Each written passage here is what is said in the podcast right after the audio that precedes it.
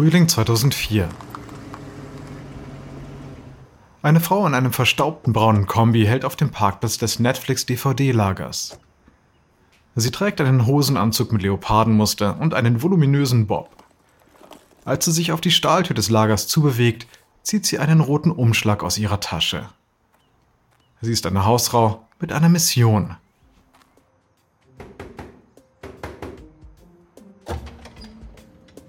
Kann ich Ihnen helfen, Miss?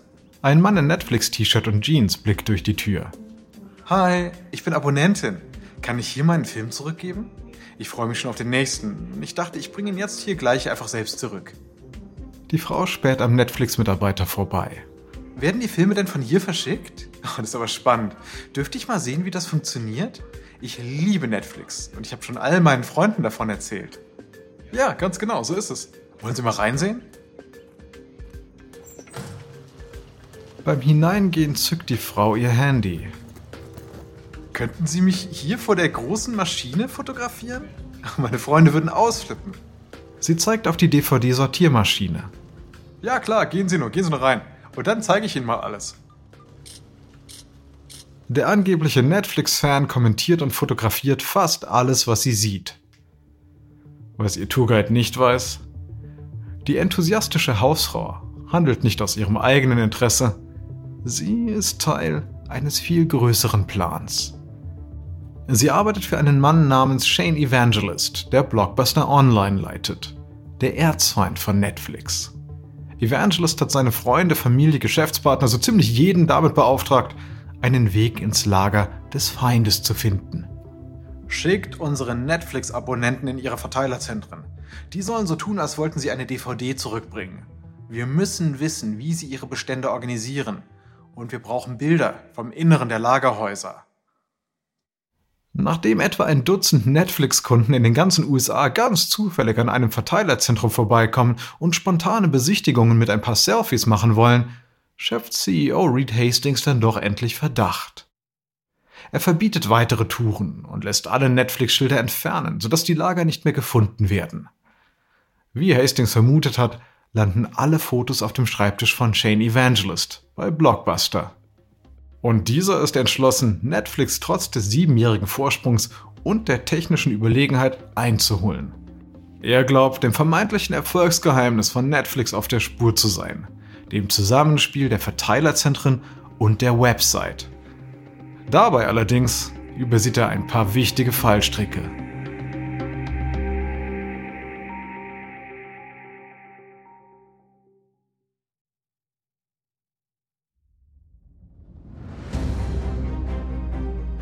Ich bin Alexander Langer für Wandery und das ist Kampf der Unternehmen.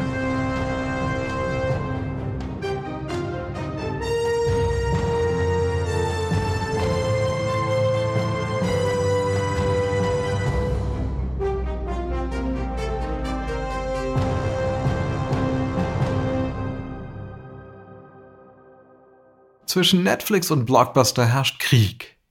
Am Ende der letzten Folge hat sich Netflix zum Ziel gesetzt, sich heimlich das Programm der Fernsehsender anzueignen. Doch bevor Reed Hastings und sein Team das in Angriff nehmen können, müssen sie erst Blockbuster aus dem Weg räumen. Aber jetzt hat Blockbuster Netflix in der Hand. Wie konnte es überhaupt so weit kommen? Wenn Netflix so großen Vorsprung hatte, wie konnte Blockbuster aufholen? Und dann am Ende trotzdem verlieren? Das hat mit diesen Amateurspionen und den schmutzigen Tricks zu tun, um die es hier gerade ging. Denn Evangelist glaubt, eine Abkürzung zu nehmen. Stattdessen steuert er direkt in eine Sackgasse. Shane Evangelists Plan besteht darin, das überlegene Vertriebssystem und die Website von Netflix bei Blockbuster zu kopieren und beides noch besser und noch größer zu machen. Und diese Strategie funktioniert auch eine Zeit lang, bis sich jedoch das Blatt wendet. Im Januar, wenige Monate bevor Netflix-Fans anfangen, in den Verteilerzentren aufzutauchen, waren Shane Evangelist und Blockbuster Online-Marketingleiter Ben Cooper wieder beim Sundance Film Festival. Damals noch war das Sundance Film Festival so etwas wie der Super Bowl im DVD-Verleihgeschäft.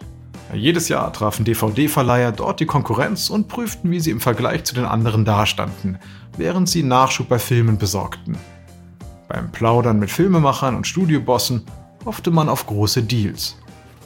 Evangelist und Cooper schlenderten gerade über eine verschneite, belebte Straße, als sie an einem vollen Restaurant vorbeikamen. Hinter einer kunstvollen Eisskulptur konnten sie im Inneren jede Menge bekannter Filmemacher, Studiobosse und Stars erkennen.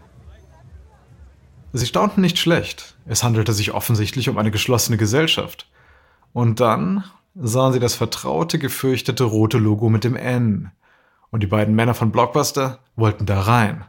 Wir müssen da reinkommen und herausfinden, was sie vorhaben. Der Einkäufer von Blockbuster war ein alter Hase beim Festival. Er setzte also seinen autoritären Blick auf. Folgen Sie mir. Es gibt immer einen Weg rein. Sie gingen zum Hintereingang, den nur ein Security-Mann bewachte. Der Einkäufer versuchte es mit einem Bluff. Hallo, äh, ich bin Reed Hastings von Netflix. Ah, nein, sind Sie nicht. Ich rufe gleich die Polizei. Die drei hasteten davon. Es war ein blamabler Abgang. Und es war eine schmerzhafte Erinnerung daran, dass Blockbuster Netflix nicht nur unterlegen war, in der Filmwelt war die Firma praktisch unsichtbar. Aber manchmal kann Scham eine enorm treibende Kraft sein. Denn Evangelist schwor sich, den Spieß bis zum nächsten Sundance Festival 2005 umzudrehen.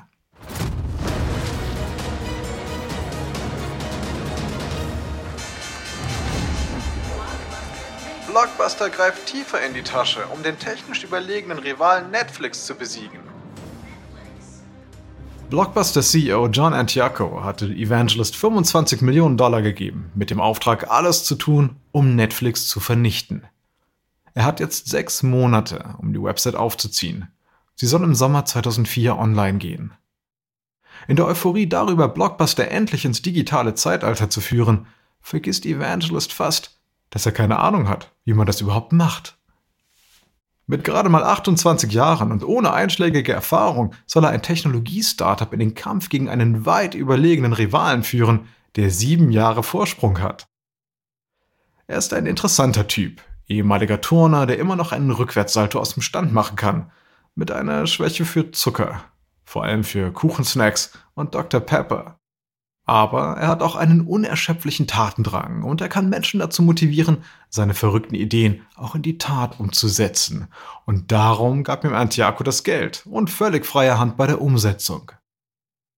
Shane Evangelist weiß so gut wie nichts über Computer oder über E-Commerce.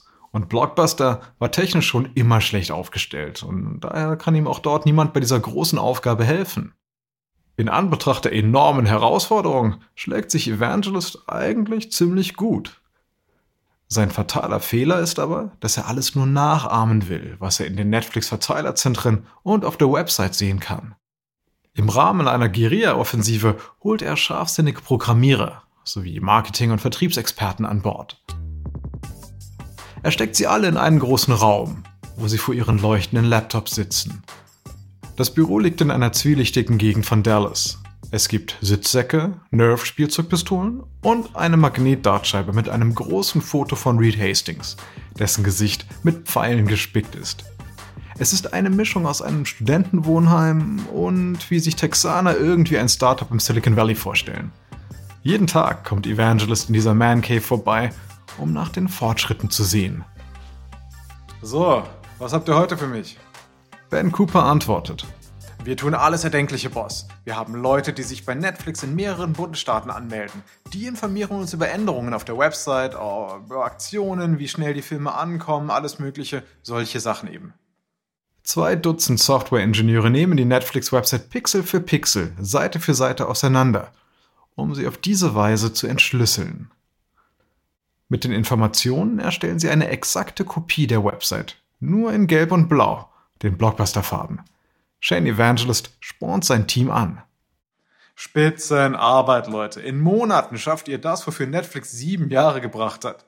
Wir können Reed Hastings danken, dass er den Online-Filmverleih etabliert hat. Jetzt machen wir es besser. Die Entwickler können die Seite zwar nachbauen, doch sie haben keinen Schimmer, wie Netflix Kundendaten nutzt, um sie zu Netflix Junkies zu machen. Die Daten liefern Algorithmen, die jedem Abonnenten eine personalisierte Startseite anzeigen. Netflix weiß immer, wenn Kunden zu lange auf Filme warten oder erst gar keine in der Auswahl haben.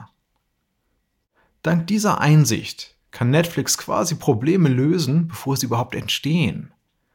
und darauf aufbauend neue Trends vorhersagen. Shane Evangelist von Blockbuster hat keine Ahnung, wie wenig Ahnung er eigentlich hat. Eines aber weiß er. Abonnenten werden Netflix nicht für Blockbuster Online verlassen, außer wenn der Preis dort viel billiger und das Angebot viel größer ist. Und daher beauftragt er den Operations Manager JW Kraft dafür zu sorgen, dass Blockbuster Online mit mehr Filmen als Netflix an den Start geht. Kraft muss also mehr als 20.000 Titel auftreiben und praktisch jede nicht pornografische DVD, die je hergestellt wurde. Und die Kriterien sind sogar noch strenger, denn das Online-Angebot muss die Familienwerte des Unternehmens wahren. Das bedeutet, dass die Auswahl extrem eingeschränkt wird. Kraft schenkt seinem Boss reinen Wein ein. Shane, viele Titel fallen wegen Sex und Nacktszenen weg. Um auf die Zahl zu kommen, müssen wir auf ungeprüfte Filme zurückgreifen, die wir aber vorher eigentlich erst alle sichten müssten. Tu alles, was nötig ist, Crafty. Und äh, deck die Bildschirme ab, für den Fall, dass sich jemand durch unangemessene Inhalte angegriffen fühlen könnte. Blockbuster Online gelingt es irgendwie, zum Start 25.000 Titel zu beschaffen. Doch darunter finden sich einige uh, ungewöhnliche Inhalte. Also DVDs von Kaminfeuern, von Fischen, die in Aquarien schwimmen, ein paar sehr amateurhafte Independent-Filme sowie Filme aus dem Ausland. Nicht gerade Kassenschlager. Aber Qualität hat zu dem Zeitpunkt keine Priorität für Evangelist. Er ist überzeugt, dass Quantität reicht, um Kunden von Netflix wegzulocken. Gepaart mit Gutscheinen für kostenlose Leih-DVDs in den Blockbuster-Filialen. Der letzte Streich, so glaubt zumindest Evangelist, ist die Rekonstruktion des Netflix-Vertriebsnetzes. Überall, wo ein Netflix-Lager aus dem Boden schießt, gehen die Umsätze in umliegenden Blockbuster-Filialen bald schon in den Keller. Um Kunden zurückzugewinnen, muss Evangelist es schaffen, die Übernachtzustellung einzuführen. Und dazu wendet er sich an Kraft. Ich habe bei der Post nachgefragt, in der Hoffnung, dass sie uns einen Tipp geben können, wie Netflix es macht. Die haben gesagt, wir müssen es selbst rausfinden. Über den Userblog Hacking Netflix findet Kraft die Standorte von zwei Dutzend Verteilerzentren des Rivalen. Aber er will auch wissen, was dort im Inneren vor sich geht. Also schickt er seine Amateurspione los. Was die erschlichenen Fotos aber nicht zeigen, ist die ausgeklügelte Technik hinter den Verteilerzentren und auch der Website.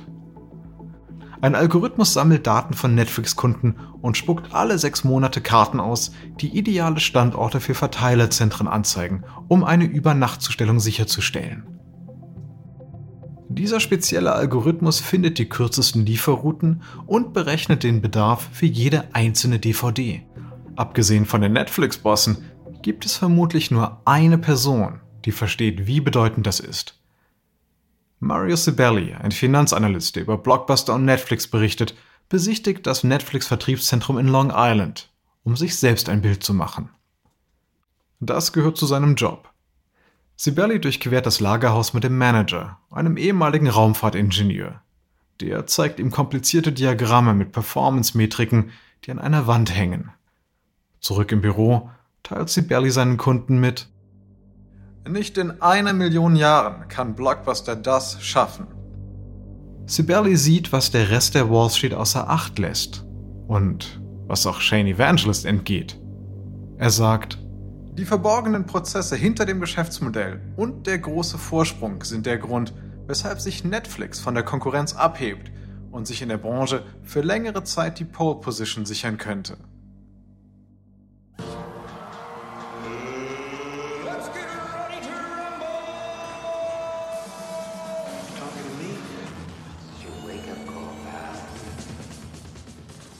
Im August 2004 geht die Blockbuster Online-Website live, begleitet von einer gigantischen Marketingkampagne und einer Party zur Selbstbeweihräucherung. Evangelist hat die Deadline eingehalten, wie er es Antioco versprochen hat. Doch unter dem ganzen Beifall und Schulterklopfen weiß Evangelist instinktiv, dass die Website noch nicht bereit ist. Sie stürzt bei hohem Benutzeraufkommen ab, das durch die riesige Marketingkampagne noch verstärkt wird. In Chatrooms beschweren sich Kunden, dass die Online-Version von Blockbuster genauso schlecht sei wie seine Filialen. Autsch. Die Abonnentenzahlen fallen im Rekordtempo. Als die anfängliche Euphorie sich legt, sagt Evangelist den Blockbuster-Marketingleitern, was die Zahlen längst zeigen. Ich weiß nicht was, aber wir müssen irgendwas tun. Ich verliere hier Kunden, die noch nicht mal gezahlt haben. Das kann ich mir nicht leisten. Evangelist muss die Kunden dazu bringen, den Dienst zu wollen, ihn mehr zu mögen. Aber Fans zu gewinnen, hm, kostet Zeit, die er einfach nicht hat. In der Zwischenzeit versucht er Netflix davon abzuhalten, Kunden zu werben, die online noch keine Filme ausgeliehen haben. Diese Menschen erwarten keinen Netflix-Standard, also keine Übernachtlieferungen, keine personalisierten Startzeiten, die auf ihren Filmgeschmack zugeschnitten sind und fehlerlos laufen. Sie sind die perfekte Zielgruppe für Blockbuster Online. Evangelist versucht durch Kooperation mit den größten Internetportalen so viele Online-Werbeflächen aufzukaufen wie nur möglich, also mit MSN, AOL und Yahoo. Kurze Erinnerung, wir sind hier in einer Zeit bevor Google die Weltherrschaft übernahm, ja? Aber die massive Internetwerbung von Blockbuster hat unbeabsichtigte Folgen. Denn sie macht zwar Verbraucher auf den Online-Filmverleih aufmerksam, aber 70% von ihnen gehen dann zu Netflix. Antiaco kontert mit einer drastischen Preissenkung für Blockbuster Online, was den Umsatz schnell ankurbelt. Und Evangelist führt schwere Geschütze auf. Die bessere Art, Filme auszuleihen. Blockbuster Total Access. Filme per Post und in der Videothek zum besten Preis. Der Super Bowl Werbespot ist ein voller Erfolg, der Blockbuster Online 750.000 neue Kunden einbringt und damit die Zahl der bestehenden Abonnenten fast verdoppelt. Evangelist schwebt vor Erleichterung auf Wolke 7. Dann erhält er eine Nachricht von Netflix. Tolle Super Bowl-Werbung. Danke, dass ihr uns dieses Quartal zu 118% Wachstum verholfen habt. Mit freundlichen Grüßen, das Netflix Marketing Team. Dank seiner Hartnäckigkeit und einer gewaltigen Marketingkampagne kann Shane Evangelist schließlich das Abonnentenwachstum von Netflix schwächen. Netflix-CEO Reed Hastings gibt zwar zu, Blockbuster unterschätzt zu haben, versichert Investoren aber, dass der Rivale das Marketingfeuerwerk nicht aufrechterhalten könne. Sie haben uns mit allem beworfen, was nicht nied- und nagelfest war, erzählt er den Investoren. Als Hastings am nächsten Tag ins Büro kommt, wartet in der Lobby ein großes Paket auf ihn. Es ist ein Geschenk vom Blockbuster. Und zwar eine Küchenspüle, die vorher nied- und nagelfest war.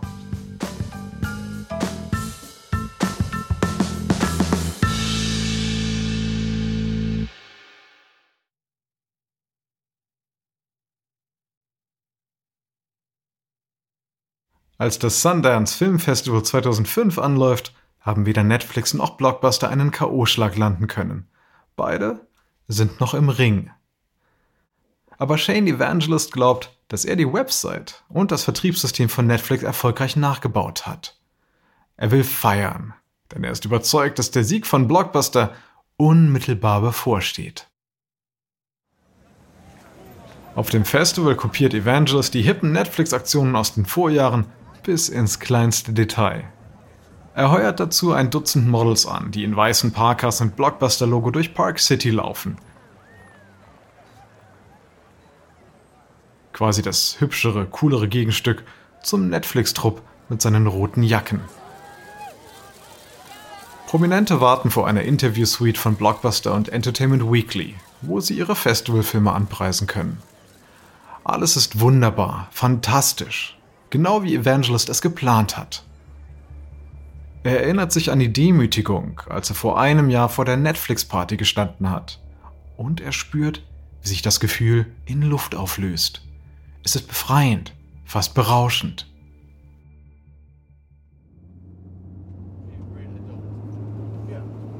Als die Führungsriege von Blockbuster mit der Firmenlimousine zur Premiere des Keanu Reeves Films Thumbsucker unterwegs ist, sieht Ed Stead wie Netflix-CEO Reed Hastings den Bürgersteig entlang läuft.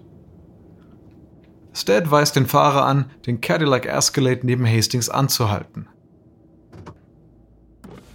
Grinsend öffnet Stead das Fenster. Hey Reed, gehen Sie auch zur Thumbsucker-Premiere? Hey, ja, ja, Ed, hey, bin spät dran. Hastings hält an und wartet auf das Angebot, mitfahren zu dürfen. Ja, da fahren wir auch hin. Stead wendet sich zum Fahrer. Gut, fahren Sie weiter. Hey Reed, ich hoffe, Sie kommen noch pünktlich. Als der Wagen sich entfernt und dabei eine Abgaswolke hinterlässt, bleibt Reed erstaunt stehen. Die Blockbuster-Direktoren haben Hastings für einen Moment aus dem Konzept gebracht. Aber was sie nicht wissen, Hastings ist schon längst angekommen. Denn Blockbuster und Konsorten werden bald erkennen, dass sie zu spät dran sind. Spät für die Revolution. Während Blockbuster alles daran gesetzt hat, Netflix einzuholen, nutzte Hastings die Zeit und den Außenseiterstatus von Netflix, um eine neue Generation von Filmemachern heranzuziehen, die Geschichten auf neue, fesselnde Art erzählen. Denn Hastings hat kein Interesse daran, nur mit Filmen zu arbeiten, die bereits fertig sind und existieren. Hastings will Filme machen. Er hat schon Pläne für die Produktion und für den Vertrieb. Aber er will die Fernsehsender und die Hollywood-Studios nicht in Alarmbereitschaft versetzen. Wenn Hastings von Blockbuster eines gelernt hat, dann ist es, sich öffentlich bescheiden zu geben und seine wahren Ambitionen geheim zu halten. Time Warner, einer der Medienriesen, hat nicht bemerkt, dass sich das kleine Netflix durch die Hintertür geschlichen hat.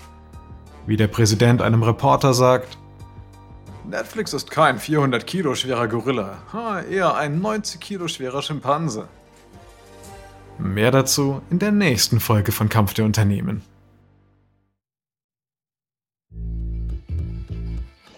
Ich hoffe, Ihnen hat diese Folge von Business Wars gefallen. Ein kurzer Hinweis zu den Dialogen, die Sie soeben gehört haben. Wir wissen natürlich nicht genau, was gesprochen wurde. Doch die Dialoge basieren nach bestem Wissen auf unseren Recherchen.